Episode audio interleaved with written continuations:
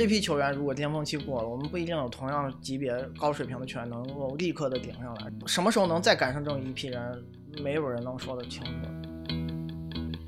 其实竞技体育就是这样，就是虽然它是个团队运动，但是团队运动一个重要的工作就是，不管是教练组备战、总经理选人、分析师，重要工作就是切割功劳和分配责任。呃哈喽，大家好，我是一飞。呃，其实今年十月一号的时候，中国女篮在女篮世界杯获得了亚军。当时其实早就想准备一期关于女篮的节目。但是呢，因为时间原因，或者也没有找到合适的人，然后现在一直拖到十月中旬，然后女篮这个节目才能给大家见面。呃，就是因为在任何一个国家队取得好成绩的时候，我们总想要归因嘛，做对了什么。但是后来发现，其实大家这么好多年对女篮的了解都特别少，看一些所谓的媒体报道文章，其实都讲的比较表面，更多的集中在呃这国家队的用人呀，包括这些队员的精神状态发挥。是怎样的？但是，尤其你说精神状态这种东西，呃，可以总结，但是是很难传承下去，形成一个方法论或者对将来有帮助的这样东西。所以，我们今天还是想更多的找到一些中国女篮这回成功背后的一些所谓深层次的原因吧，然后也能为之后的女篮发展能够总结一点东西。那今天找到了玄猫团队的徐墨老师，玄猫团队在我理解可能说是一个体育数据科技公司。可以这么说吗？可以，可以这么说啊。或者要不你来介绍一下你们，包括现在玄猫在跟女篮国家队这边的一些服务或者合作。嗯，我们整个玄猫团队从一七年开始到二零年之前，主要的业务都局限在 NBA 层面。我们主要是在 NBA 这个项目上或者这个联赛上做微博上的付费阅读和一些付费的直播播客。大概从去年奥运会。就是东京奥运会之后，我们和一个在青岛的合作企业叫根尖体育，以他们为主导，在跟中国篮协进行一些比较深度的业务合作，主要就是给国家队提供备战服务，以及包括训练上的采集啊，呃，比赛数据分析类似，以及呃做一些基础建设，比如说帮国家队嗯挑选人才，就一些呃下沉到青少年的层面的业务。嗯，就是过去这一年，中国的男女篮，包括男女篮下面的青年队，还有二队，就是去年有一个二队这个概念，包括三人篮球这些国家队各个梯队，我们都有交流和参与。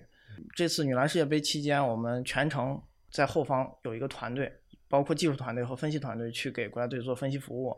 呃，前方也派了一个同事去辅助教练组的工作。嗯，很感谢啊，一飞邀请我们来录录这期播客，分享一下我们在工作过程中呃的心得，以及中国女篮这次拿好成绩到底背后的原因在哪儿？对，呃，其实呃，徐墨跟玄猫团队都是从体育数据的角度，但是今天我不确定我们能用到多少从数据角度的事儿，但至少你们可以算是在这几年见证整个女篮，无论是国家队还是联赛变化的一个。见证的人吧，聊一聊。其实，呃，我我可以先明确一个概念，所谓数据分析这个词，其实是有点偏颇的。关于比赛备战分析的这个说法，有一个更标准的称谓，其实就是篮球分析。就是数据分析和视频分析其实是相结合的，缺一不可的，并不是说，呃，一部分人我就只需要看比赛，然后另一部分人我我就只需要像。Excel 看球一样，我用一张表，我去去看网网站上的那些冷冰冰的数字，我就能理解这个这项运动的。就这两个是缺一不可的，没有任何一个高水平的职业球队，他们的团队里头的分析人员是从来不看球的，一定不是这样的。可传统的分析理论只强调前者，就是我只看比赛，用经验、用肉眼去判断球员，但是。人的这个精力啊、时间，包括你的脑力的储备，你你都存在上限，你不可能把所有比赛看完。数据其实是一个帮你去节省时间、帮你去抓住规律、找找出重点的一个工具。如何用好工具，这是一门学问，而绝对不是跟比赛脱离的。就对大家可能会以为你们是一堆只看数字的人，是不是不懂球之类的？这这这个说法是是不成立的。对对对，明白。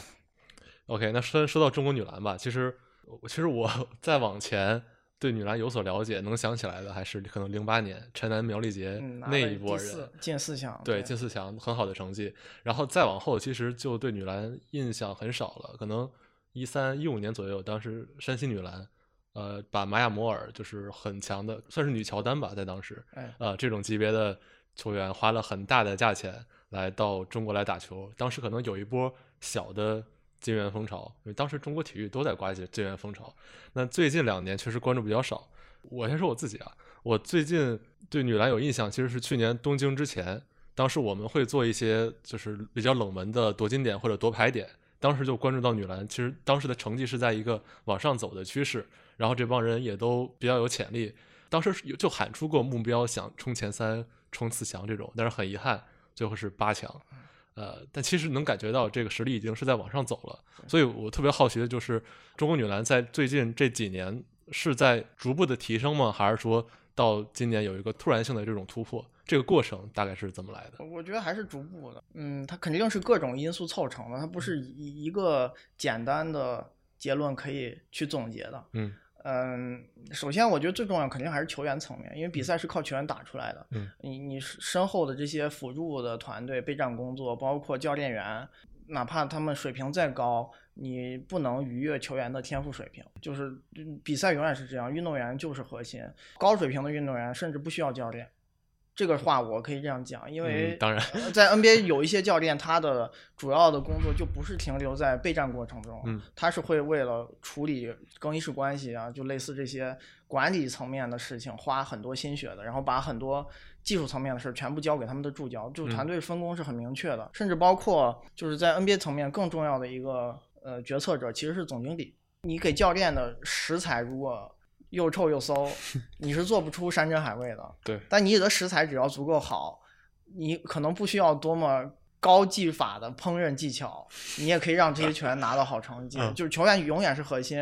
然后在过去这一个奥运周期里吧，就从上届奥运会之后，一八年之后，呃，我们国女篮国家队就从青年队慢慢涌现了六到七名高水平人才，这个水平是。怎么定义呢？我觉得是他们都有机会在 WNBA 立足。嗯，但虽然因为各种原因嘛，可能也有收入原因，也有不同联赛地区这个相互隔绝的原因，嗯，以及疫情原因，不是每一个中国女篮高水平球员都去 WNBA 尝试过，只是最近两年李月汝跟韩旭哎先后登陆了，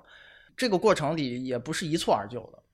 呃，像李梦啊、杨利维。王思雨，就我们这次如果看过女篮世界杯的朋友都知道的首发球员，对这个主力框架，还有包括这个黄思静，他们四个年纪会大一些，都是九五九六这一代的。然后李月汝跟韩旭是九九这一代，其实他们在在这个青年队梯队，其实完全就是两代人，甚至是中间还隔了一代人，一般都是两两两岁一代，对两岁一代。所以有几个像李梦这种成名比较早，他可能很早就达到一个挺高水平，在联赛里就展现出很强的统治力。嗯，但是他他也需要等到。后面这两代也很有天赋的小妹妹，嗯，他们慢慢成长起来，也达到巅峰期，你才能组一套很强的首发或者一套很强的轮换阵容。这这个过程是需要等待的。呃，在去年奥运会到今年世界杯这个周一年周期里，就有两个球员，我觉得进步幅度是最大的，一个是黄思静，一个是韩旭。韩旭啊，他俩过去一年进步是最大的，就是呃，黄思静首先在去年。奥运会期间，他就不是首发，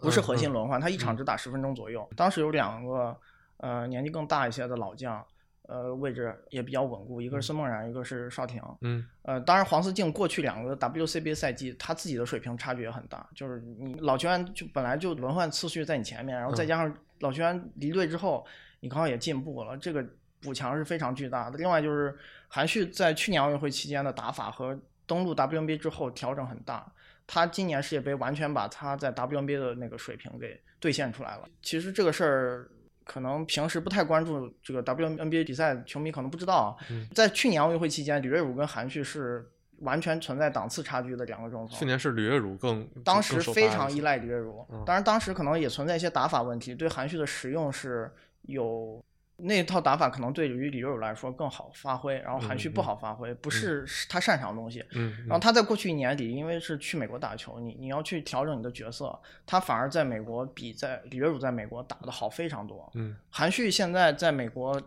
如果他能打场均二十五分钟以上吧，我觉得他是个全明星球员，就在 WNBA 是个全明星球员，就你可以将他视为那个联赛里头前三十级别的球员。但他因为不是绝对主力，他是跟另外一个美国中锋轮换的。嗯。所以出场时间就是会影响他的比赛总贡献，嗯这个很重要。你可能评价会适当比这个低一些，但他单位时间水平非常高，就是他效率很高。嗯嗯而李热儒在 WNBA 目前是一个边缘轮换，就是拿到时间很不稳定，上场的有限的小样本表现也比较平庸。嗯呃，就是韩旭在过去年底，我我可以说他实现了反超。嗯其实这届大赛也非常体现这一点。对，这届韩旭贡献非常大。就后面关键的场合，李热儒有时候是个假首发存在，他他打、啊打一会儿他下去，然后韩旭在场，球队能赢分，他就坚持用，而且这次发挥也特别好，就是嗯各种因素吧。所以球员水平是你能走得最远的第一重要的因素，这个是毋庸置疑的。嗯其他在辅助的环节，我们完善的再好，中国篮协工作做得再好，也不可能替代球员去场上打球。所以这算是这一批人赶上了中国女篮历史上的一波黄金一对。我，我觉得不输八十年代末九十年代初，就是郑嗯海霞。哦前辈呃为首的那一代嗯女篮球员吧，就是应该是这这三十来年、四十嗯年历史里，呃，最好的两代球员之一。嗯嗯，呃，比零八那一代球员确实还是档次要高一些。就是鹰鹰眼有一个 flag，啊我们节目嗯就是可能在介绍里也写了一句，就是我们是尽量不聊竞技，但是我觉得这回成绩好了，你很难不涉及竞技，所以我们今天可能会涉及一些成绩。好的背景一定是竞技球员竞技水平高，这个是永远都是第一位的。对，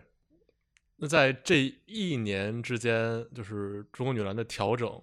或者说积极的改变，还有什么吗？呃，还是挺多的。呃，有一些很细节的，咱们可以一个一个说啊。现在整个国际女篮的趋势就是，美国一直是一家独大的，嗯它只在过去三四十年里的极个别时间遭受过挑战，它也不嗯是没翻过车，也输嗯过个别的大赛，但是确实很有限。就是目尤其目前最近二十年统治力极强，就可以说没有其他国家可以挑战美国现在女篮的霸主地位。嗯但是美国之外的第二名的竞争其实是很开放的。嗯呃，澳大利亚呃没有前些年就是可能其他国家女篮整体发展水平更低时期的那个统治力了。就当时他们可能是明显哎，在美国第之后，但是又领先其他人的存在。但是这些年他们也慢慢滑落到下面这个大家比较开放性竞争的原来是这种第二名，现在是一个第二梯队。对，然后嗯第二梯队除了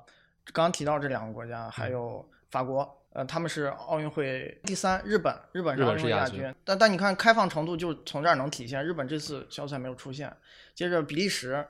加拿大，就这几个嗯国家，嗯还有塞尔维亚，都是互有胜负的，大家没有明显的档次差距，就是在大赛里。可能你多做好一件事，没准就能赢这场球，或者你有一个球员身体稍微出点问题，核心，你你可能这次你就打不过对手。嗯，上一次奥运会中国也就输了塞尔维亚几分儿，对，上上次很遗憾，其实小组赛打得不错。呃，但小组赛打比利时啊和那个澳大利亚也就赢了几分儿，就就其实大家在接近的档次里就是互有胜负的。嗯就是我我只能说中国属于第二梯队的相对领跑的位置，可能你如果再在这个档次里去区分上档和下档的话，中国应该是属于上档。你你只要各个环节签运呀、球员竞技状态啊、备战这些工作都做好，我们绝对有机会去冲击决赛。嗯但是能否次次都实现这个这个高目标，那是有有难度，要看很多客观因素去影响的。嗯接着就是东京奥运会和这次澳大利亚世界杯、悉尼世界杯相比，整个教练组是有巨大调整的。嗯也就是许立民指导呃离任了，接着郑伟指导上任，整个球队有明显的打法上的调整。第一点就是战术层面，战术层面其实说的就是场内球员怎么打。嗯，我主要就先第一个讲进攻啊。嗯，呃、好的。其实就可以拆得很细，它啊这个是有逻辑层次的。OK，呃，在去年奥运会期间，中国队是一个强调中锋是持球核心，嗯，就每一个回合我必须把球都给中锋，要么他去一对一低位被打，要不然就是他在高位做那种传切、做策应。其他的外线球员，你很难在他们的这个数据上看出谁是外线持球核心，谁嗯不是外线持球核心。就是外线球员其实是一个比较呃平均分配的这种球权的状态。嗯，呃，有有几个数据，就是在我我先插一句，这个哎围绕中锋这种是是不是有点像原来中国男篮有姚明的时候？对这种种打法吧，其实挺难驾驭的。有一个大背景，就是 NBA 这些年一直在强调“挡拆”这个词儿，就嗯嗯不管你看篮球多还是少，你嗯多多少少都听过这个词儿。嗯挡拆它就是一个标准的面框打法，是为后卫量身打造的。就在这个 NBA 发展过程中，有很多因素慢慢推着这个趋势往前走。其实女篮这个运动，你可以跟男篮结合成一个项目去看，就嗯篮球嘛，本质上它是没区别的。对你你你从这个性别角度，你可以把它们分成两项运动，但如果你从运动本质角度，它们是一项运动，你就可以把女篮理解成一个水平很低的男篮赛事。呃呃，可我们先这么说，可以这么说。对对，就是就是他他是一些水平相对较低的运动员，就是如果你和男男性球员相比的话，对其实是一项运动。是然后所有的这些篮球发展的趋势，它都会或多或少的波及到其他的低水平联赛里。嗯就 NBA 它推动了这个风潮，然后接着欧洲的这些国家，男篮国家，包括女篮 WNBA，就这些在 NBA 之外的向下的联赛，他们都多多少少会受到这些影响。然后上一届我们奥运会期间啊。中国女篮这个低位背身，就是通过中锋这种嗯打法，它比重是百分之十二点二，就是所有的进攻机会里，这个是排整个奥运会第二名，十二个哦参赛队。嗯呃，这一次我们一样是排第二名，但是我们的比重从十二点二降到了九点一，就打法上调整还是挺明显的。接着就是上一次中国队是整个奥运会期间挡拆持球，就是从以后卫为主吧，去嗯在高位去打面框，找人做掩护这种打法，去终结进攻，这种进攻机会占比是只有百分之七点七，是排整个奥运会倒数第二，十一名。这一届倒数第二，倒数第二。对，这嗯届世界杯，整个国家队这项数据是百分之十四点七，翻了一倍，将近一倍，排整个奥运会呃世界杯所有参赛队第七名，是个中游水平。就我们依然不是一个只靠后卫去发动进攻的队，但是这个调整的幅度还是很明显的。就我我们这次明显你能在场上，大家一直在夸赞李梦。在夸赞王思雨、杨利维他们几个人，对那其实进攻就是在更靠他们去主导了。然后在这种背景下，有有一个篮球底层逻辑的问题，就是低位就中锋为主导这种打法为什么被淘汰？嗯，首先就是这个技术特别难，很难驾驭。我不是说这种方式不能成功，NBA 现在也有个别中锋能像这样打球，以前姚主席就是这样打球的，像恩比德啊、约基奇。这这种打法，在你有一个真正高水平的中锋，他的进攻范围很大，然后能运球、能跳投、能背身、能传球，他无所不能的时候，你是可以这样做的。嗯但是培养出这么一个球员，比培养出一个挺水平挺高的挡拆型的后卫要难度大非常多。嗯就这两个事情的速成的容易度是不一样的。嗯，所以现在中国女篮这一年的变化，也是从一个更加依靠中锋内线主导，变成一个内线给外线做挡拆、做掩护，对辅助外线的。所以这届李梦打的非常好，他在受伤就发烧之前，前面的比赛，嗯，有有好几场都是出手十五次甚至以上，就他一直在高位叫掩护。然后在这种大背景下，其实你就能看到李月汝和韩旭两个中锋，他们在和后卫做配合，帮助后卫去开发进攻的。这个价值上是明显韩旭会更好一些的，嗯因为他射程更远，他也不会沉迷于不停的去低位要球，他会更愿意做掩护。他也不是不打低位，但是他嗯打的没有李月汝多。李月汝就是每个回合他都可能有有这个持球的欲望，嗯你后卫叫他去来掩护，他可能才出来。这就是他俩在打法上 WNBA 这一年嗯上发展出现了两个方向的一个重要原因，就是李月汝这种打法在更高水平的舞台上，你面对可能体型对抗跟你都相近的对位人的时候，你就没有那么好发挥。你有可能在咱们自己的联赛，天天都能面对一米八几或者一米九以下的中锋，你的吨位优势足够大，然后大家对于协防啊这些轮转的强调也不够好，你一对一有无限多的机会去开发，但是到高水平舞台。就就明显会变难，嗯所以高水平舞台后卫的价值，就对于进攻端价值是越来越重要的。现在整个篮球，甭管男篮还是女篮，甭管是任何赛事，都是这个趋势。嗯然后这个调整之后，有一个重要的收益，就是除了我们后卫打得好，就是上一届整个女篮世界杯中国队失误是非常多的。我觉得嗯。当时看过比赛的球迷应该都有这个印象，当时中国是所有球队里失误率最高的，就是因为中锋去要球之后，他的传球视野是比较窄的，嗯，他很难辐射到全场，嗯。然后他的处理球空间也比较小，然后你本来就体型大、重心高，都不利于你把球保护好，除非你技术特别精湛。咱们中锋也很有天赋，但是没有到他能无限的去拿球、驾驭这种打法的程度。嗯，然后后卫去主导一个好处就是球很难出现那种被人夹击啊或者协防就直接被破坏掉、断掉的情况，嗯还是处理球会更在外围空间是更大的。对对，所以整个这个篮球发展趋势就是从一个高失误率的比赛变成低失误率的比赛。嗯这个和中锋主导进攻、内线主导进攻变成由后卫外线主导进攻，这个转变是一致的，它完全是一个时间线上。所以可以说，在这一年，中国女篮的一个战术上的变化是有点比较顺应现在的最新的潮流。对对对对，因为我们的后卫不是没有能力，嗯，就是能能力还是挺强的。就李李梦确实非常厉害，他是有在 WNBA 立足的可能性的。嗯我不是我不能下结论说他一定去那儿打多好，如果有机会的话，但是去那儿可以试试。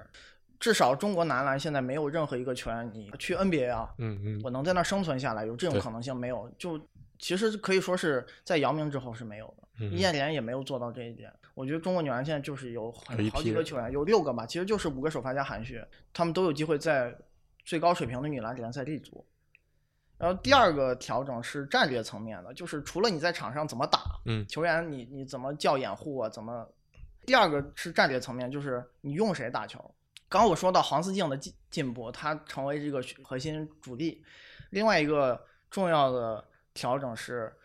尤其是这种杯赛，都是一场定胜负。在你比分比较焦灼的时候，哪怕是体能已经快枯竭的主力，只要你比替补水平高很多，嗯人都快筋疲力尽的时候，你也要站在场上，因为体能这个因素在单场的篮球比赛里是一个应该被相对看清的地方。就是你，你哪怕一个体能足够充沛的替补球员，但你跟嗯首发之间差距太大了，你还是最好少登场。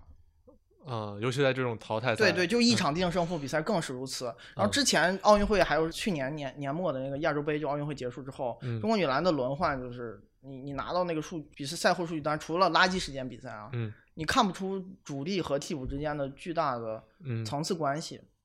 就它的轮换范围非常大。对对，就是这种大锅饭，我们戏称大锅饭式的轮换，其实不太符合就是打篮球比赛去赢球这个目标的原则。嗯你你球员在场，比如说詹姆斯、杜兰特，他们就是腿断了，只要嗯你能在场上走，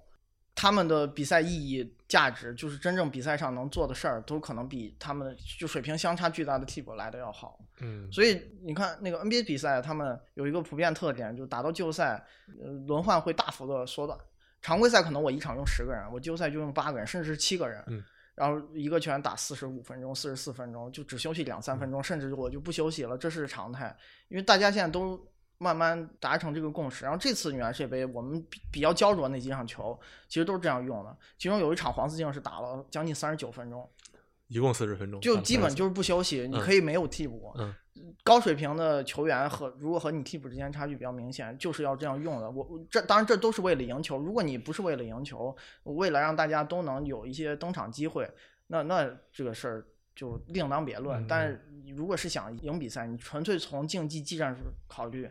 这是一个非常重要的战略上的调整。以前嗯的轮换模式不是这样的。呃，但其实另外一个角度就是，今年女篮世界杯它的赛程好像比以往更密。呃，其实非法比赛都挺密的，都挺密的哎、嗯前前些日子还有个 U 十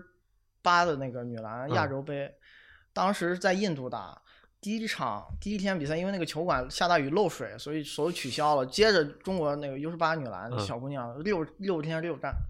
打到后面嗯就几个主力就是三十七分钟、三十七八八分钟那样用。如果你想赢球，就是得这样用，没办法。嗯尤其是当你的主力和替补之间差距很很大的情况下，嗯美国女篮她可以不不这样考虑，嗯因为美国女篮可能替补拿出来都是 WNBA 的全明星，嗯但是其他国家的球队没有这个资本，你想赢球那就得玩命，嗯嗯，这是一个非常质朴的篮球理论。从我有限的看 NBA 的经验，也是到季后赛关键球的时候，最后一两分钟就是交给超级明星。对，因单打因为篮球有一点是它跑动的要求会比足球这种运动要小，啊啊，确实，就是你你有办法在场上休息。我说的有办法休息，就是你可以这个回合你你防守稍微划划水，把你可能不太厉害的那个对位人你稍微盯一盯，嗯然后哎节省一下体能。包括进攻端，你有一个回合把球权让给队友，嗯你就拉边儿哎，你去你这个回合你站底角拉开空间，然后嗯下个回合你再出去助攻。不像足球是你必须时时刻刻保证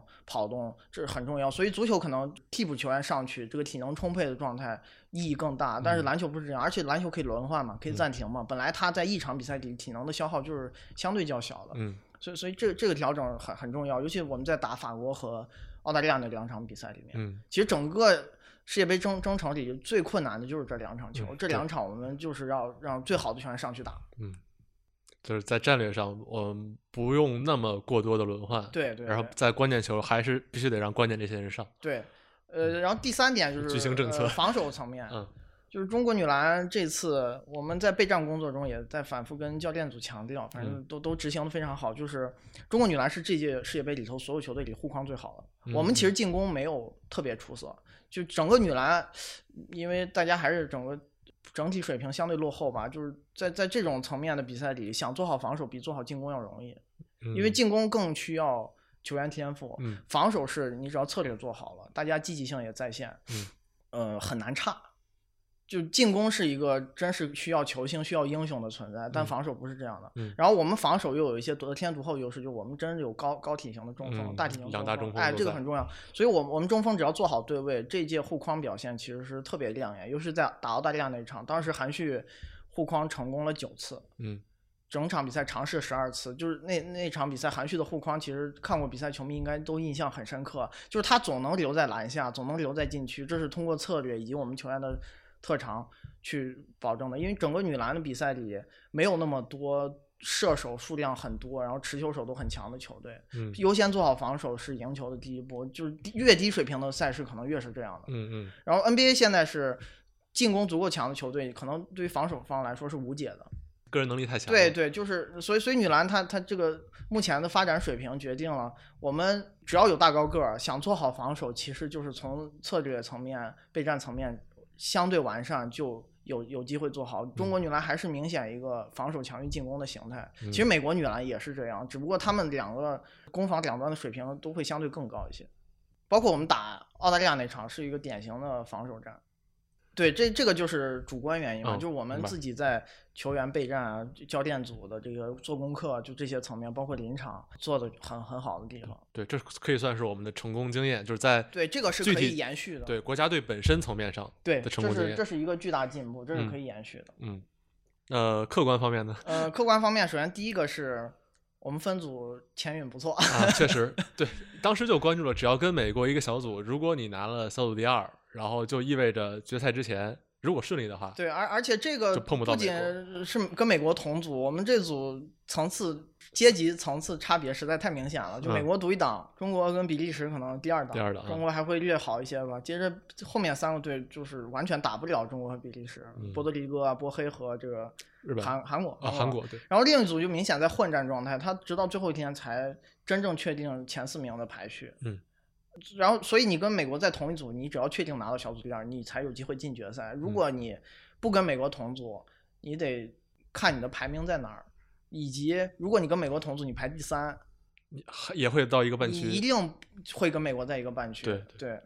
就排到小组第二是铁定不在一个半区，我们才有机会进决赛。如果半决赛遇到美国，我们不可能追平历史最好成绩，是这是一个背景啊。嗯，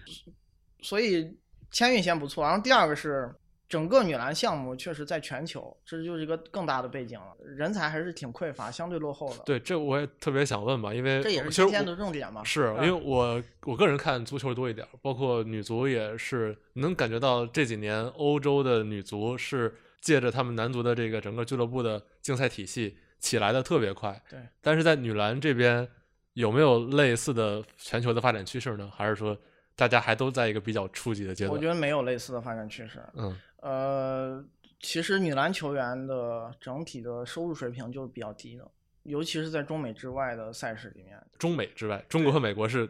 收入独一档吗？呃，中国看是什么俱乐部，美国啊是有工资帽的，你 WNBA 有工资帽，大嗯大部分球队大家支出是相近的。WCBA 咱们没有工资帽，就是你想投多少钱，其实理论上都是允许的，当然没有公开的工资明细啊。嗯但就是中国运动员，就是女篮运动员，相对在这个项目里，女篮如果算作一个项目的话，收入还是相对比较高的。嗯那就中美之外的其他联赛都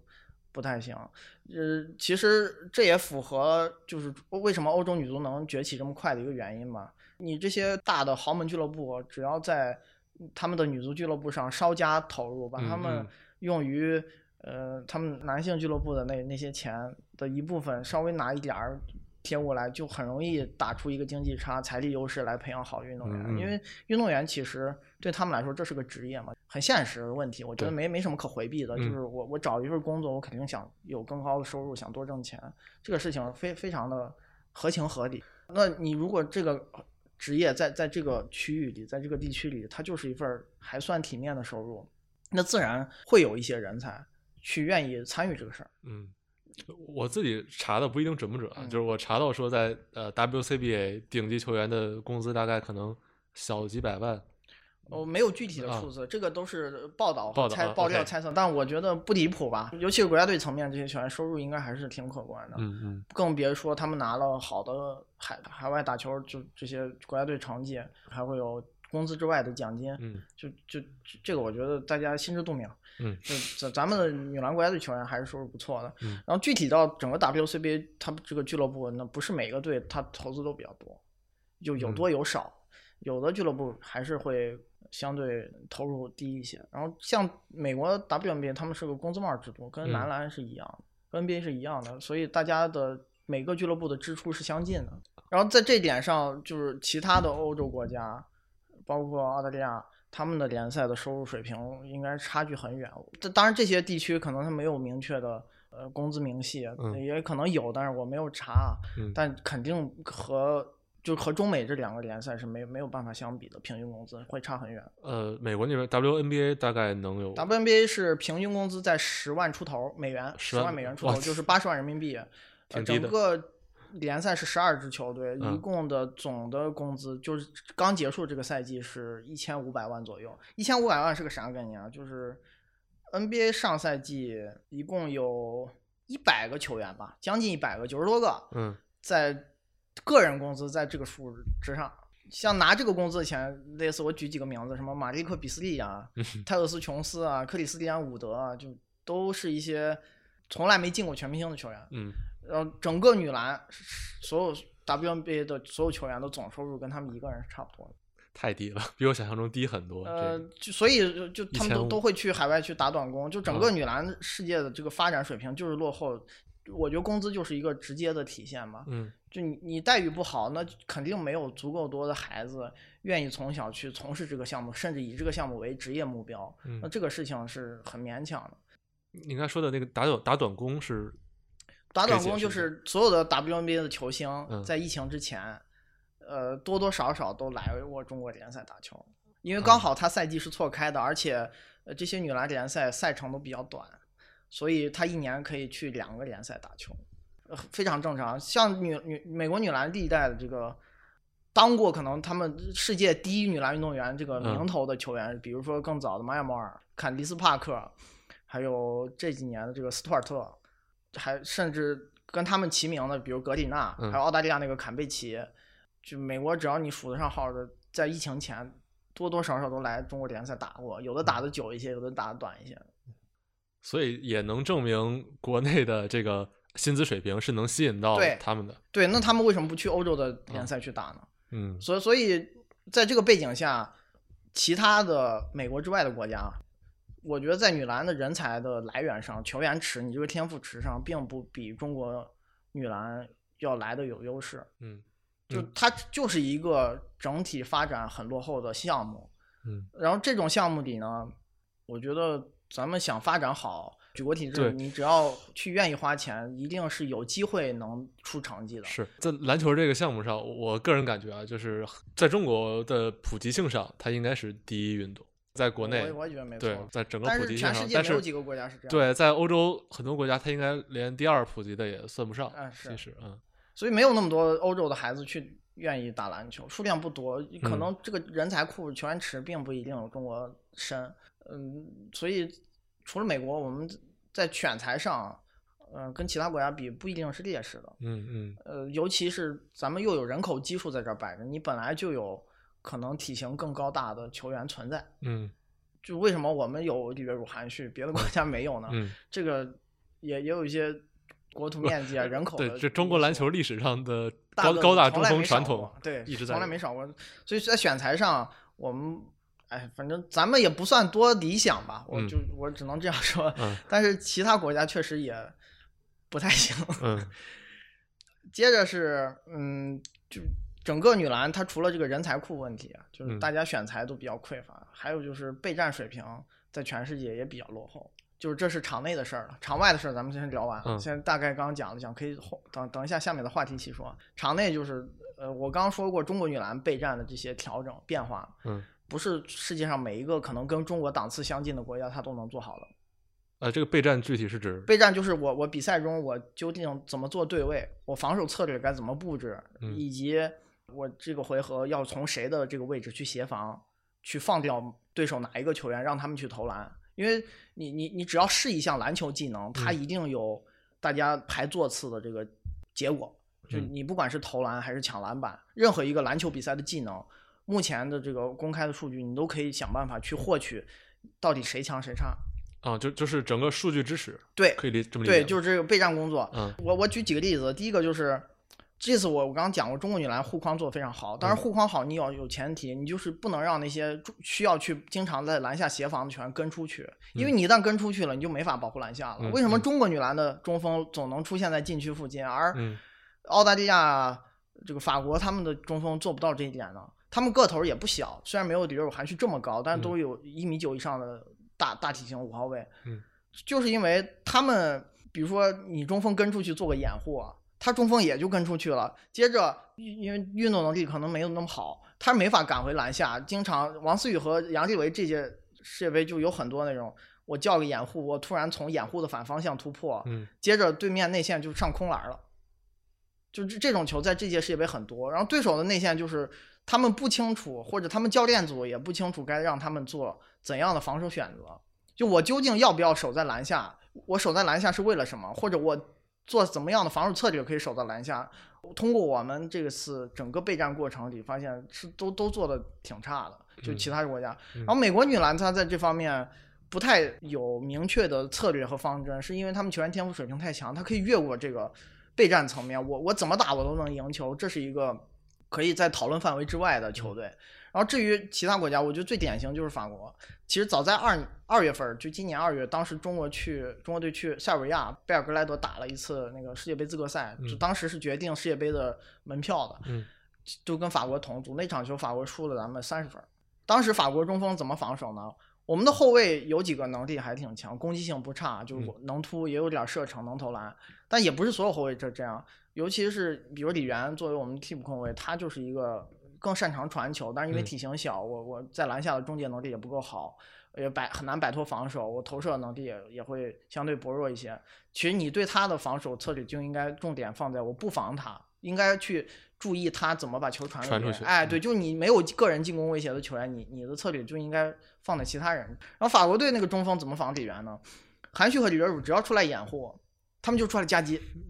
那这这会出现一个什么情况？你等于把韩旭和李荣武放掉了，对你在两个人防一个可能不值得用这种策略对待人，然后他们就整场都很机械死板的用这种方式在防守。二月份是这样防的，然后这次世界杯我们又交手了，他们还是这样防。就这这我好奇是是因为中国队的这个后后援团队这个编制大吗？比如说我们有配备各种各样的什么数据分析或者视频分析，是因为他们整体这种人少吗？还是我我觉得就是不会备战，就是大家，我我觉得篮球这个领域里的分嗯析很容易出现一个我们不，他们不太去关注高水平的比赛到底在怎么打球。其实这些理念都是从 NBA 传下来的，嗯嗯就是 NBA 他带头的先做这些事情，然后其他的联赛才慢慢去跟上。据我们了解，就是不管是中国还是海外一些美国之外的国家吧，嗯他们的篮球的分析团队，从他们在比赛场上布置来看，我觉得他们是不看高水平比赛的。我说高水平比赛可以特指是 NBA，嗯，就这个事儿其实很很可怕。就跟你觉得是像欧洲那些竞争对手？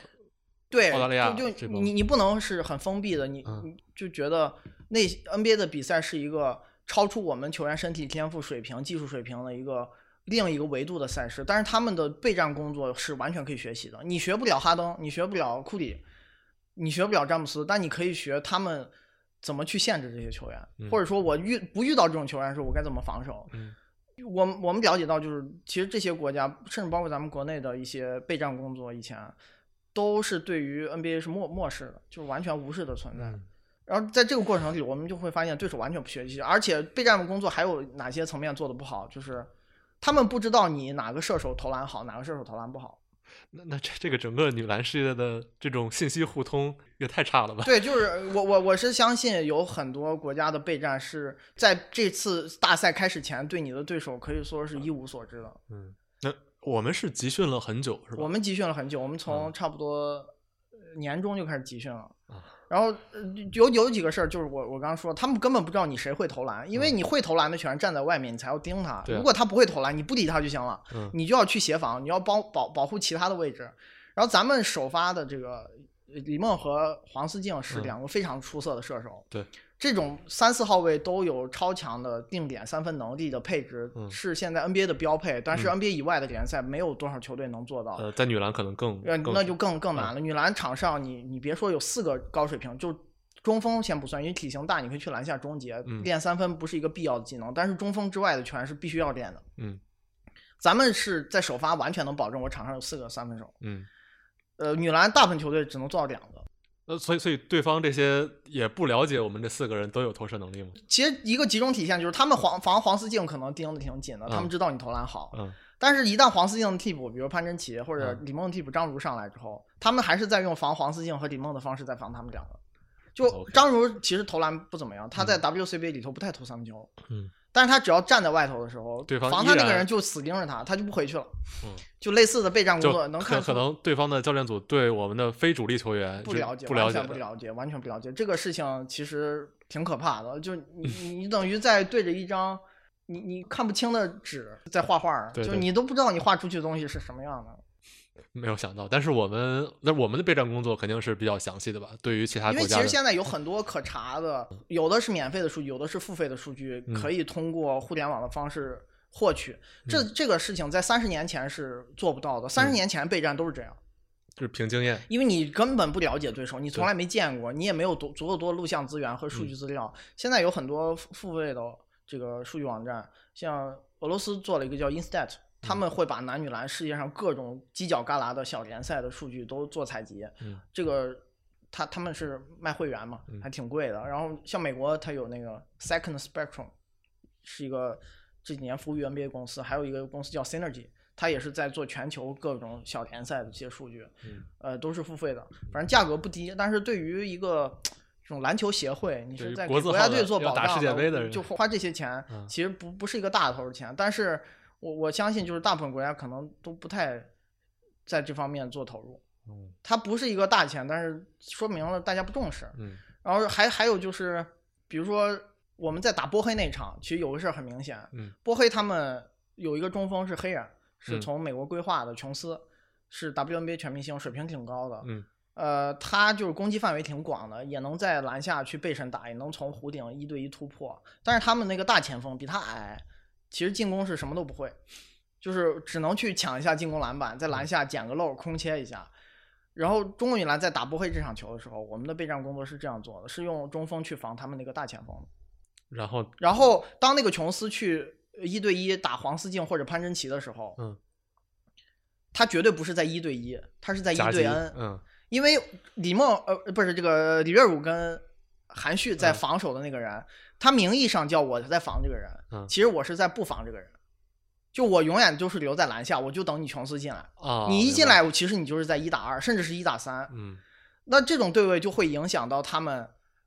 真正去发挥琼斯这个强点。对，就我可以理解为是中国队用非五号位的其他球员先去消耗这个核心，对然后即使他进来之后，在篮下其其实你可以理解成中锋在守一个自成一体的联防，OK，就中锋在在守联防，其他人在守盯人，因为你场上有特别糟糕的进攻球员。嗯然后这种思路就是 NBA 可能四五年前就开始普遍的存在于常规赛里了。嗯 NBA 会出现什么极端情况？如果你那个空位不会投篮，比如说你是空位是隆多，嗯我会拿两米一的中锋去防你。嗯，就是做对位，你你是什么位置，不是由你的身高决定的，而是嗯由你的进攻特点、进攻技能和进攻水平决定的。嗯然后这些备战工作在中国之外的这些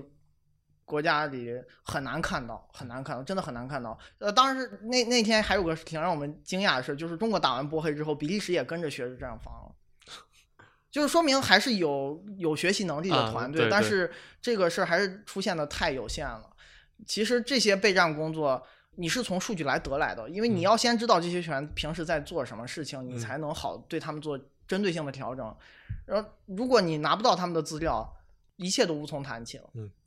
这也是目前这个时代你做篮球分析，我觉得比以前会容易很多的地方。因为这些数据都能买，都是至少能买。对，然后包括我们自己也会有组织团队，结合比赛录像去做很多统计。就是可能嗯我们通过这些付费的网站购买会员，他们也有不不完美，不是每每个环节都尽善尽美的环节，嗯我们自己也会做加工，嗯也要花一些人力和财力去做。这这是国家队这个过去一年备战工作里一个很重要的环节。就能体现出我们的资源投入上是比其他队对对，要高很多就的。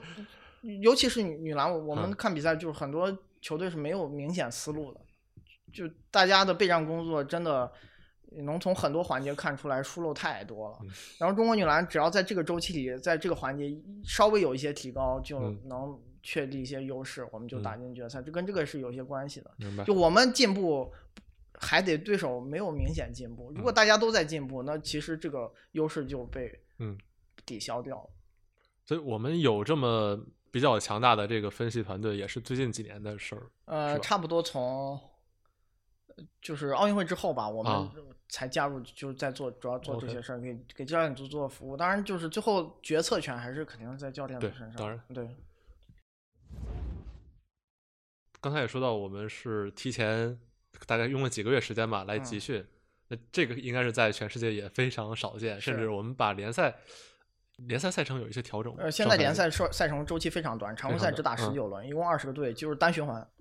一般我们都认为一个联赛会是一个项目职业队的一个选材池嘛，嗯，所以会不会是联赛这方面这几年有一个比较好的发展，或者说提供了一个比较大的人员储备？嗯，有这种变化其实不是，我们的联赛的发展，我认为还是有点退步的，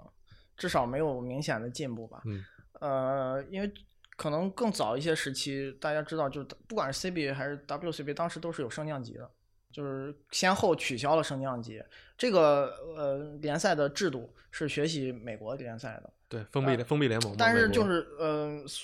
大家看到了 NBA 的好，嗯 WNBA 的好，但你没有看到他们这么做有很多限制条件是要提前准备好的，就不不是说一一一味的去搞这种封闭联赛就一定是好事儿。首先，球队的水平你不能相差过于悬殊，盲目的扩军会导致你整体的比赛质量变差，你的球员池的平均水平变差。嗯就有一些球员他可能不应该去打顶级联赛，我不是说不不能存在这些球员，而是球员你就是有水平差距的。那你是什么水平就应该打对应什么级别的联赛，嗯这个是在欧洲就是这样做的。嗯，所以刚才说美国的 WNBA 只有十二个队，对，就美国 WNBA 他不会说我搞封闭联赛，我也嗯盲目扩军，嗯我为了让我的水平相对接近，因为你你看美国女篮是十二个队，NBA 它是三十个队，嗯对，所以这里头隐含了一个什么意思？就是说我女篮没有那么多球员池供我支撑三十个队。嗯嗯如果我把女篮的比赛有扩张到三十个队，最后导致的结果一定是比赛的含金量大幅下降。嗯很多比赛是没有质量的，没有意义的，要么是会很悬殊，要么就是竞争性极低，比赛观赏性变差。嗯我我去搞封闭联盟，我也要去评估我封闭联盟应该适合搞多少队，我应该容纳多少球员，这个是你你要去衡量你目前这个国家人才池的。这就有一个很搞笑的现象是，中国的女篮联赛比美国的女篮联赛球队要多，嗯，我们现在是二十个二十个，嗯当然有一个队是大学生队，但是就这里面就有很多值值得讨论的地方了。嗯我可以列一些数据啊，在 WCBA 过去这个赛季里，啊最后夺冠就是郑薇指导带的那个内蒙古队，嗯就巴特尔作为内蒙古篮协主席，他主导操办的这支球队，他们花了重金买了很多国家队球员嘛。现在是不是半支国家队都在对，而且是国家队主力，就是啊很很重要，黄思静啊，这这都是绝对核心，他不是一般的国家队集训球员。他们上个赛季这个内蒙古百回合赢五十九点四分，什么叫百回合？其实就是对场均得失分的一个更标准化的处理。嗯，因为场均你有的球队可能节奏快一些，有的节奏嗯慢一些，打的回合数是不一样的，嗯呃，相对是粗糙一些的。然后这个数据就很反映你的统治力，他百回合是赢六十分就五十九点四，啊，然后最低的这个大庆女篮，他们百回合输五十六点九，就是呃怎么讲？就是他这个就是面对联盟平均水平的一个嗯表现嘛。嗯那如果内蒙古女篮跟大庆女篮，咱们连打一百场比赛，大庆女篮百回合，我粗糙这样就是暴粗暴的一加，要嗯百回合输一百一十五分，就是内蒙古可以，如果全主力我这样打，嗯打大庆女篮，我可以打什么一百五比三十或者一百二比十、一百二比零这种比分。嗯，就这样粗暴一算。对那这个数据，比如说放在 CBA 或者 NBA、WNBA 有呃，WNBA 我一个一个联赛可以给你对照。WNBA 是上赛季是这样，因为他们有工资帽，工资帽它其实就是来尽量拉近、缩小顶部球队和底部球队之间距离的一个制度。对，就是大家都看起来 NBA 总说商业联盟，美国体育联盟是商业联盟，呃，好像玩的是那种完全自由的这种经济模式。其实他们有很多制度，有一些计划经济的感觉在里面，嗯是就是他们维护这个平衡。他们的工资水平是由他们的收入水平决定的。嗯我你联盟一年挣多少钱，我才能允许球队花多少钱。嗯，我不能超标。当然，不同的美国北美体育联盟，它的这个工资帽的硬度是不一样的。有的嗯是硬工资帽，你绝对不能出现；有的是软工资帽，你可以出现，但是有惩罚。奢侈税，对，嗯但是只要你在我允许的范围内去投制定你的预算，你绝对不会亏钱。嗯嗯，这这就是他们的一个根本。我不允许俱乐部生存不下去嗯。然后上个赛季 WNBA 是这样，他们常规赛第一，这个康涅狄格太阳队，他们百回合赢十点二分，内蒙古女篮赢五十九分，嗯六十分，嗯倒数第一这个印第安纳狂热队排第十二，百回合输十三点七分，嗯就他们两个之间差距可能是二十四分左右，百回合。嗯然后 NBA 上赛季是百回合赢分最多是太阳，就菲尼克斯太阳，嗯差不多是九分左右。然后输最多的像几几个什么雷霆、火箭也是输十分上下，是就这个差距会会更小。相对更小一些。对嗯，呃，CBA 会比美国这两个联赛男女的联赛要相对悬殊程度大一点儿，可能赢最多的百回合赢个不到二十，输最多的输个二十左右，但也没有嗯咱们 WCBA 这么夸张。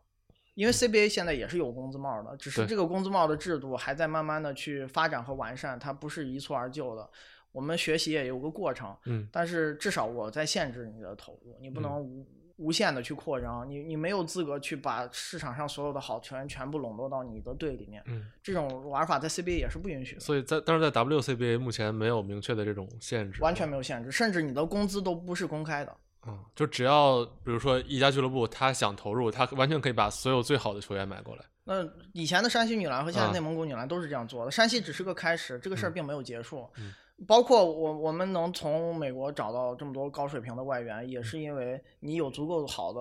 经济嗯回报来诱惑他们，对嗯他他们才愿意来。嗯所以所以就咱们女篮联赛目前是一个非常畸形的形态，我觉得这个事儿是不好的。嗯以前呃，咱们球队数量比现在少，还有升降级的时候，其实一年打的联赛数量比现在多。那会儿可能有有几个赛，我记得打了五十多场。嗯当时球队没有现在多，现在扩军了嘛，等于等于把以前的第二级别的吸收进来哎，拿拿拿拉上来了。你现在是二十个队，其实一年常规赛就只打个单循环，嗯当然也和疫情有些关系，因为咱们都是在赛区里打，这个事儿就是一些一些客观因素了。嗯但就你并没有因为球队多，你有很高的比赛质量和很多的比赛机会。比如说内蒙古和大庆这两个嗯队去比赛，你对于内蒙古的李月汝来说，黄思静来说，他们打这种比赛的意义在哪儿呢？没有太多历练。就是球员，你打比赛的目标就是我我要通过这个比赛我长球嘛，我嗯要提升技能，嗯我要跟高水平的球员去对抗。但是，一旦这个水平落差过大，对于高水平的人和对于低水平的人都是没用的。嗯，所以我我我能想到的解释是，越级打怪嘛？对对，我能想到解释可能是，比如说内蒙古或者四川也比较强嘛，这几个队国手比较多，可能是想让他们平时更好的磨合一下，比如说到大赛的时候能有更多默契。当然，这个事儿可能不是中国篮协、国家队这个层啊面去主导的，嗯是这些俱俱乐部他们就是愿意在这个事情上花钱，他嗯们舍得投入，金主愿意投入，咱也不能说什么。现在制度就是这样，但事实就是，呃，对于联赛来说，这不是一个健康的事儿。嗯，嗯你欧洲足球长期以来也存在一个过度投资的过程，然后现在你欧足联在做很很多限制嘛，其实也也是在意识到这个事情的危害，它不一定是正面的。嗯所以我简单猜想一下，可能目前这样的结果确实能让国家队级别的球员平时待在一块儿时间更长，对能磨合一点儿。但是对于整个比如说职业女篮人才的这个挖掘，并不是一个平衡长期的。嗯，其实最长期来看是一个很糟很糟糕的状况，就是嗯如果你没有足够多的人才库支撑你搞一个数量球队数量很庞大的顶级联赛的话，嗯那升降级是非常有必要的。嗯我觉得对于中国的这两个篮球联赛来说，嗯，取消升降级真不一定是好事儿，因为我们的人才库就是不够支撑搞一个大范围、大规模的封闭联赛的，然后我们的制度也没有跟上去，怎么把封闭联赛运营好。其实 NBA 和 WNBA 有非常多的限制条件，让他们这套玩法能够成熟的发展下去。当你把这些限制条件全部满足的时候，我我是认可封闭联赛这种北美联盟的制度有它独特的优越性的。嗯因为有一个很很很明确的特点，就是 NBA 有非常有钱的老板，嗯比如鲍尔默，还有以前的保罗阿伦，对，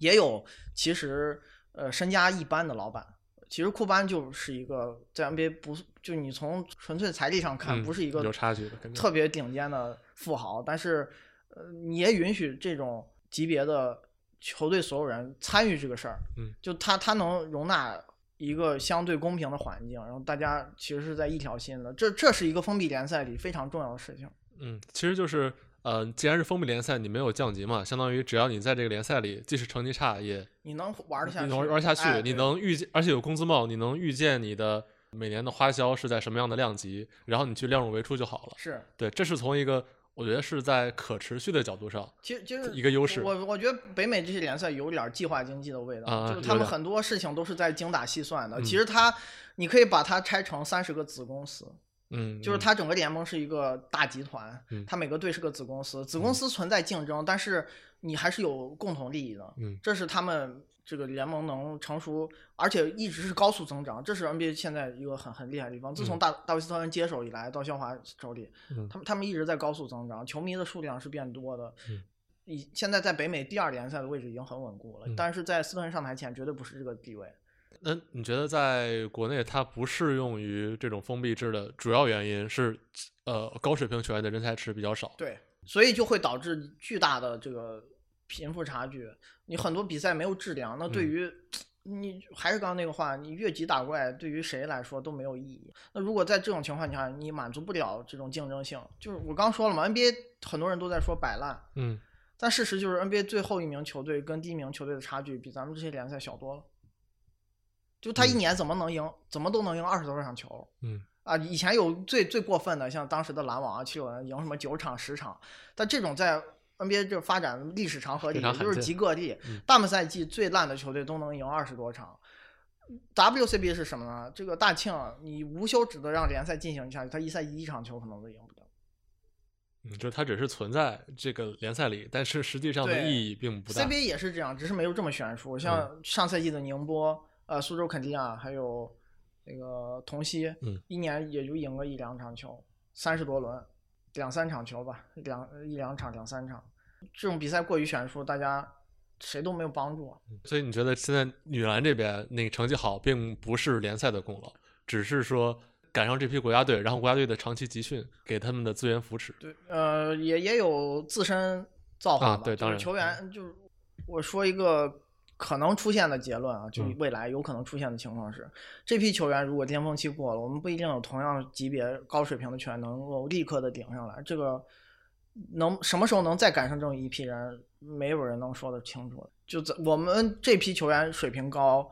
并不是我们女篮整个中国篮球吧，不不只是女篮，其实中国男女篮这方面是一样的，在人才培养的制度上和挖掘人才的这个手段方式上，有多么先进高明之处。嗯，只是说我们首先球员待遇水平就比美国之外的大部分联赛要高很多。那首先你你有这个工资经济收入的保障，就会吸引一些小孩子去参与这个事儿，然后你又很喜欢的，没准他们就愿意以这个打职业，有天赋的人，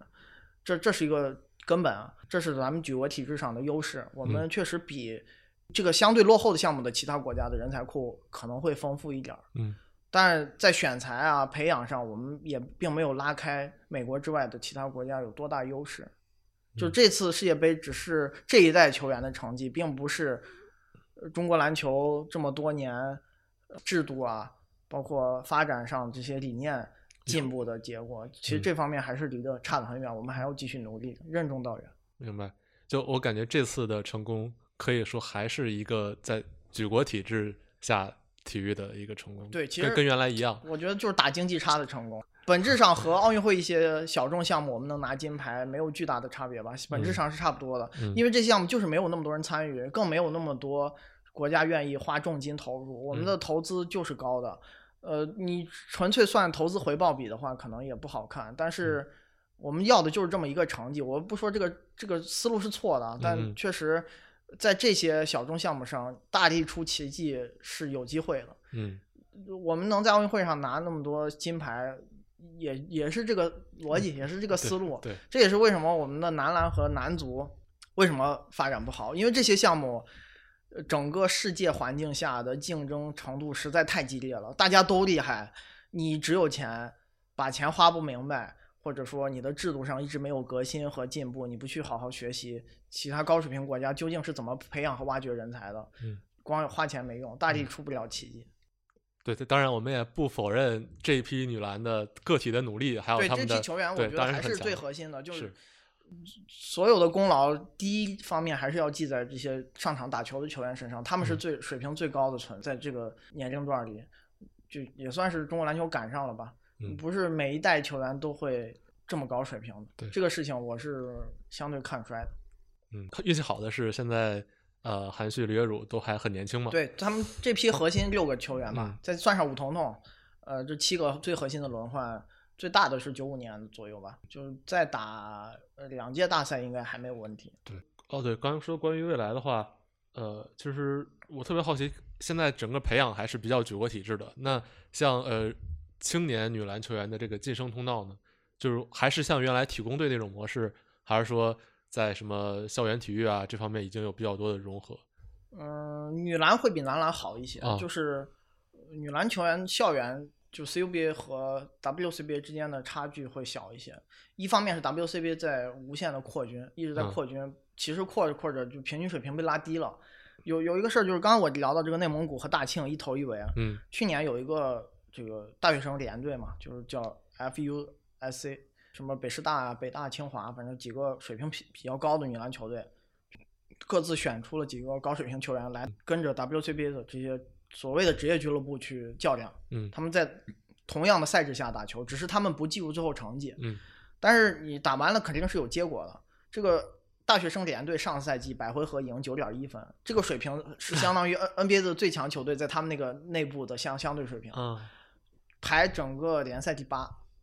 啊，呃中上啊不对，是排整个联赛第六，第六，我说错了，第六。中上了，对，就是当然他们因为不算成绩，所以很多对手面对他们的时候不一定派主力打，或者嗯。不一定全主力，有时嗯。候是轮换比较松散的。但是这个百回合赢九点一，你就算有折扣、打折扣、有水分，你往下砍，你不能无限的砍下去。嗯。至少我说明一个点，就是 CUBA 里最好的女篮球员，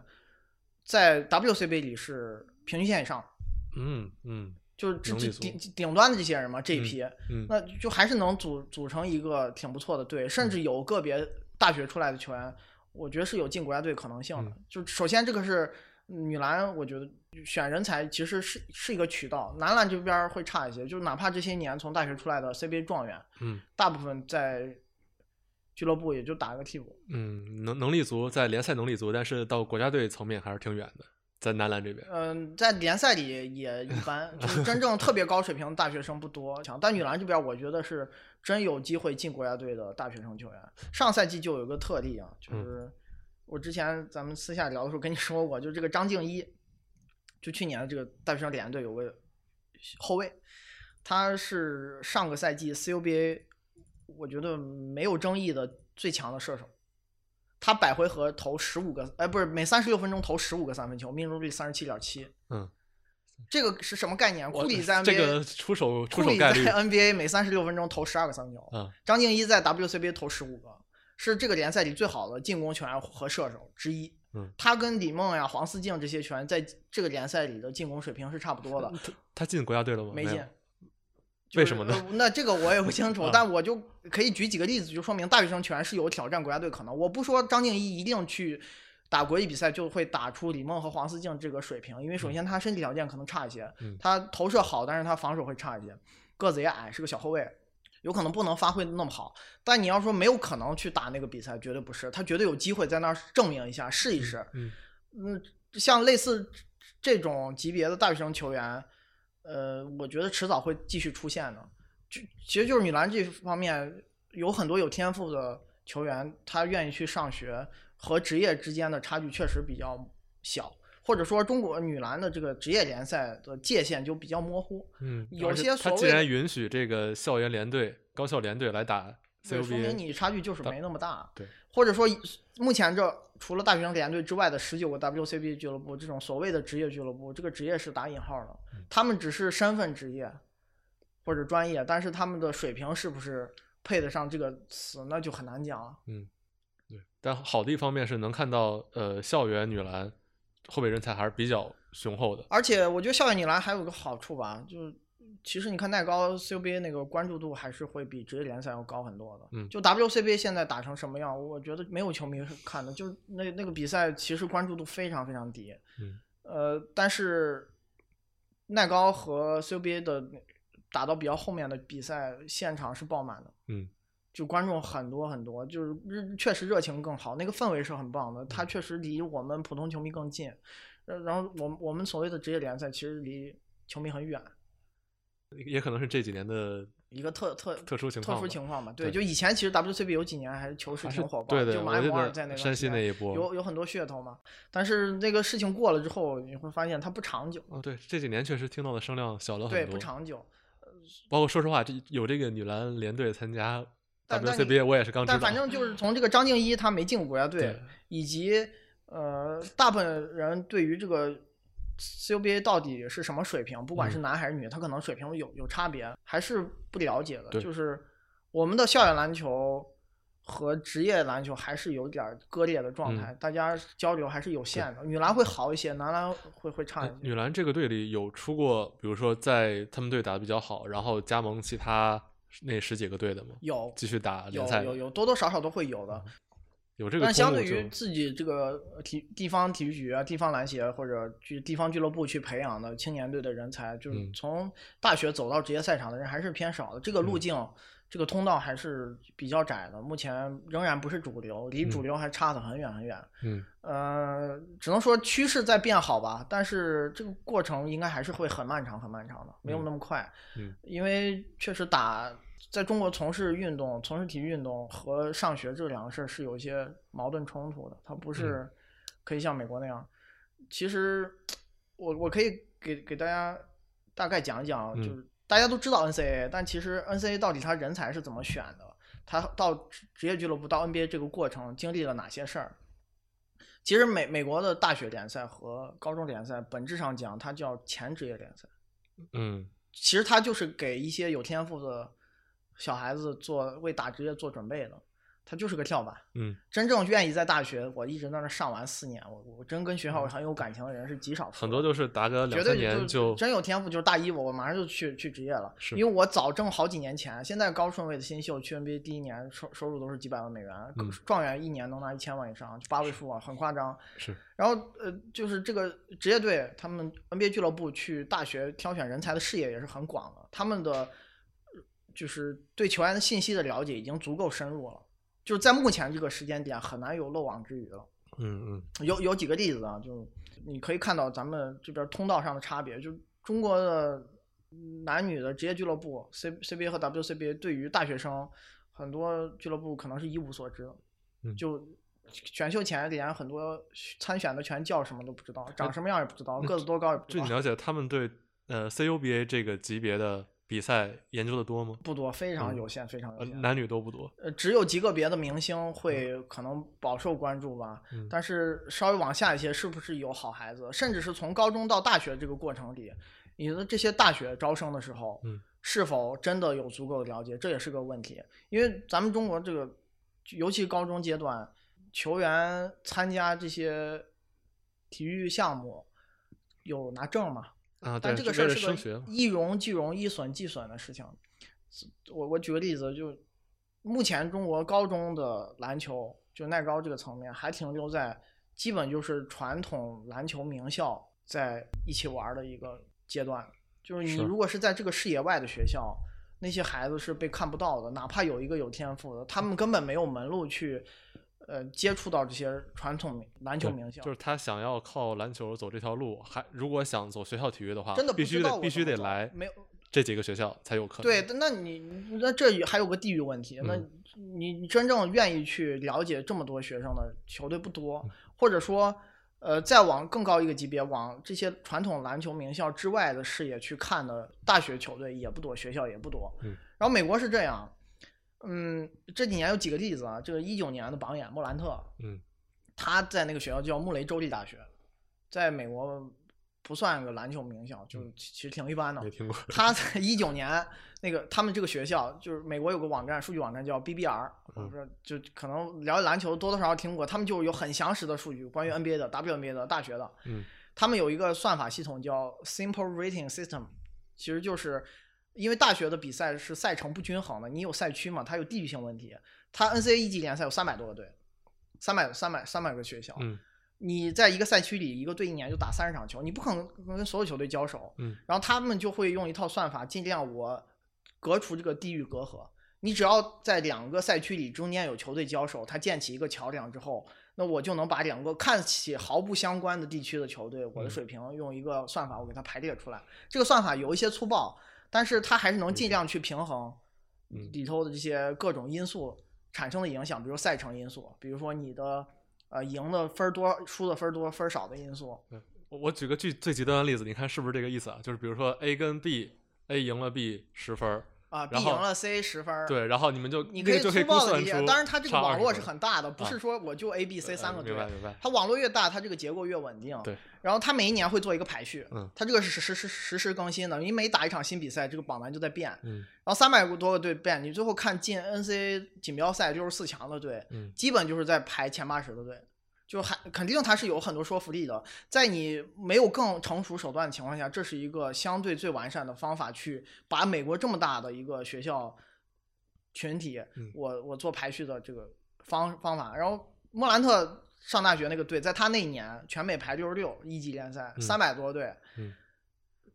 他基本上就是刚摸到那个 NCAA 锦标赛的门他们打进去了。然后还有一个是一六年状元本西蒙斯，他当时在，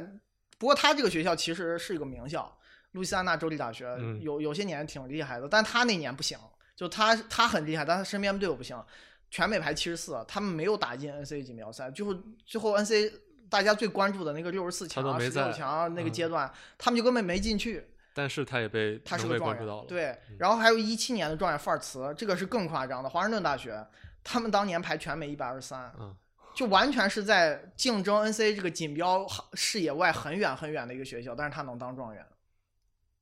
因为他们有足够丰富的这个信息，了解到每个队有谁，嗯，这些全是公开可查询的。那对于 NBA 球队来说，我想了解到这些信息，我我有很多工具，我就能简化这个过程，节约时间，压缩成本。我我能尽可能的去了解到底美国在这一年年龄段里头有多少孩子打球，有多少打得好的，谁哪个技能强，哪个技能弱，他们可能都有相对量化的指标来做排序。但这个事儿它不是百分百可靠，因为选秀也有水货，也有捡漏。嗯，当然。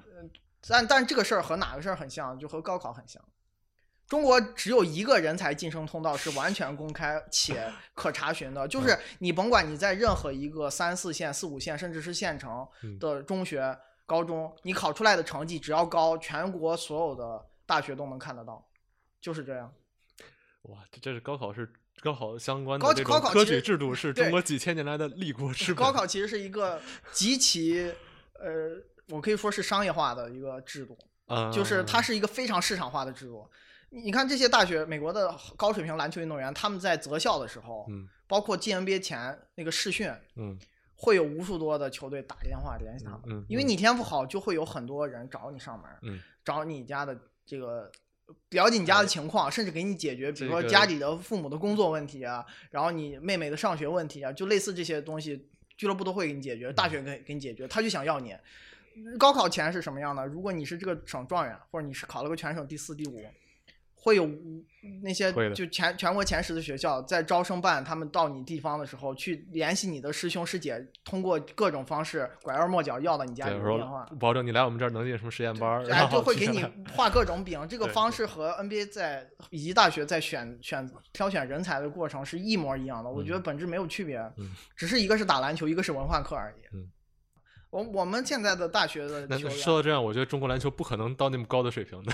在这个但但体系上。我我我们现在做的一些工作，其实就是在尽量的透明化这些信息，嗯而不让它变成一个一荣俱荣、一损俱损的事儿。因为你如果是篮球名校，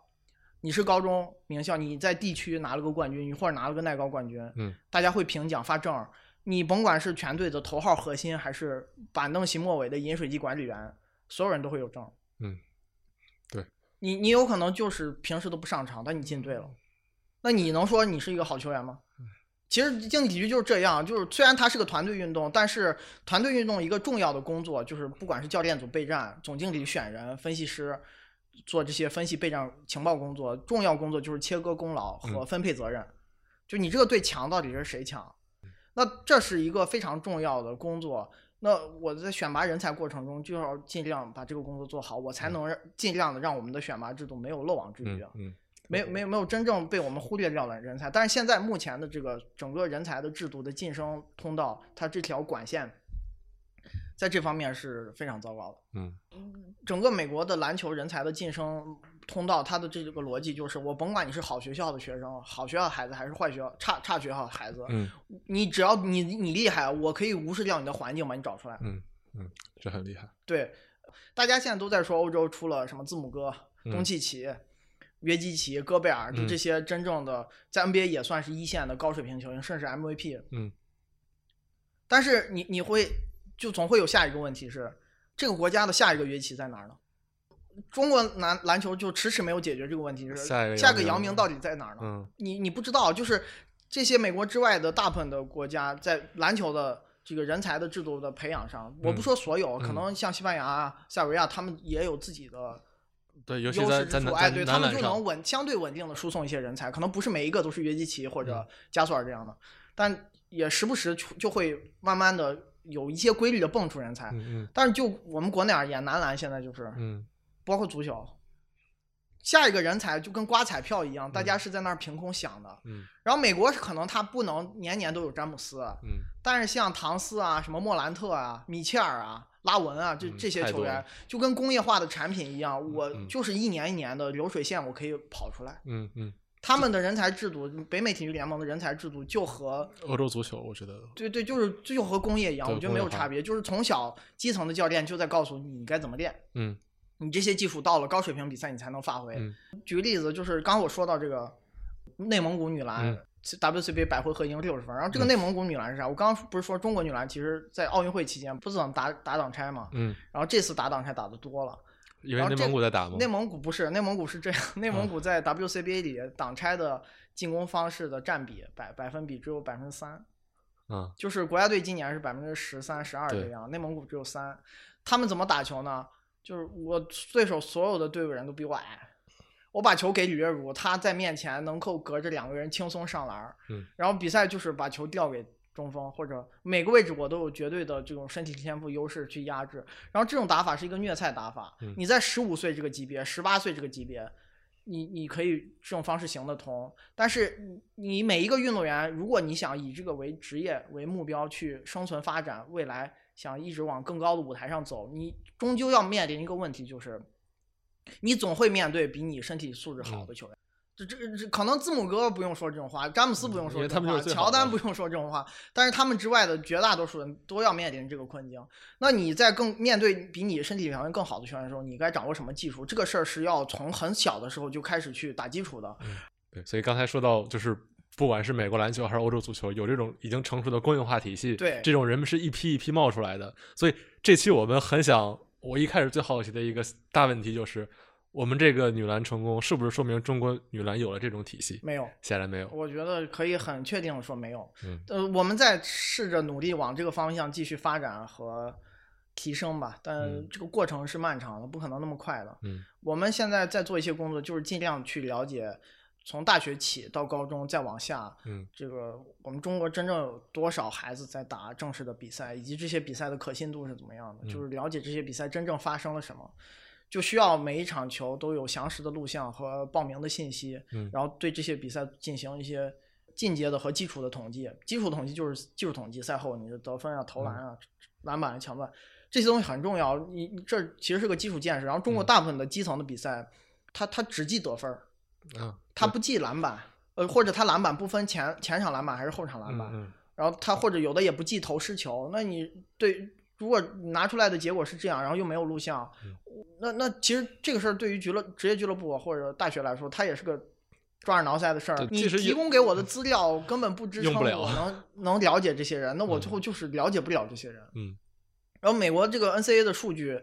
比较详细的、可查询的都是很好很很早之前了，嗯几十年前了。嗯，而这些东西是很基础的工作，只有它完善了，你才能选材。嗯，为什么人才总选不好呢？就是因为这些事儿找不到之前太不重视了。对对对，但是这个事儿我们现在是有学习目标它不是凭空捏造的一个方法论。嗯因为美国篮球发展这么多年，它已经走了一条非常扎实、目标可见的路了。他们可能用了二十年或者三十年走到目前这个级别，我们可能能缩短这个时间，因为我们是在学习，而不是在创新。嗯。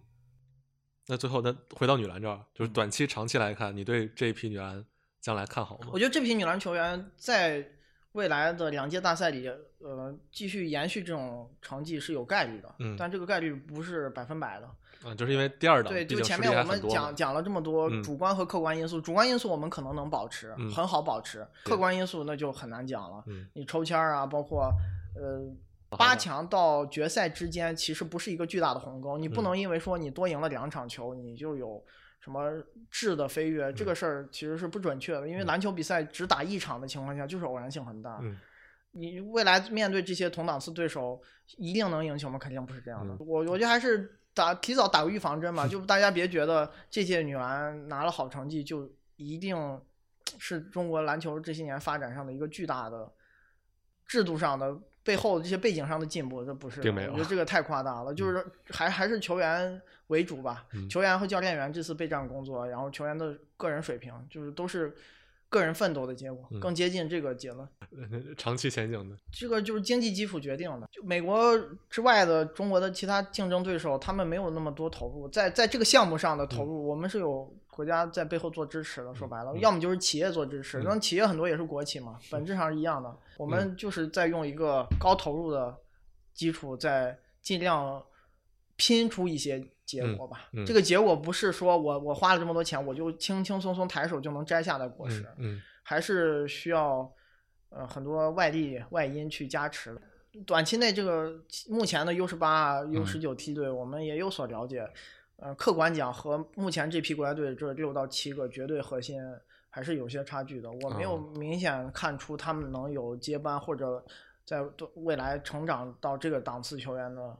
嗯很大的可能性吧。我不嗯话不说死，就是嗯球员他可能也会在某一个时间点突然开窍长球，这个事儿都是有随机性的，偶偶然性的，但还还是挺勉强的吧。我觉得这批球员在他们目前十八九岁的这些球员的相同年龄下，确实已经展现出更好的天赋了。嗯，其实现在能跟中国篮协还有 CBA 这些真正在中国篮球掌握话语权的机构啊、组织去嗯合作，能有机会，他们能给我们这个机会，其实已经很难得了。这已经是中国篮球比较开创性的一次尝试了。就尝试的结果，它需要过程努力嘛。但能开这个头，其实对于过去中国篮球这么多年发展来说，已经很难得了。我我们还是先得感谢，就是姚姚主席为首这这批领导，他们愿意给给我们这些。呃，帮助国家队和协会的机会，这个嗯这个很重要。以前都没有这种机会。中嗯中国篮球这么多年来，还是在以前在用一个很传统、相对和国际不太接轨的方式在培养人才。嗯然后大家都进步之后，就会发现我们现在没有优势了。男嗯篮尤其如此吧。行，那我们这期就先录到这儿。呃，感谢徐墨。哎，谢谢谢谢谢谢一飞 邀请我们来录播客。好的，我们下期再见，拜拜。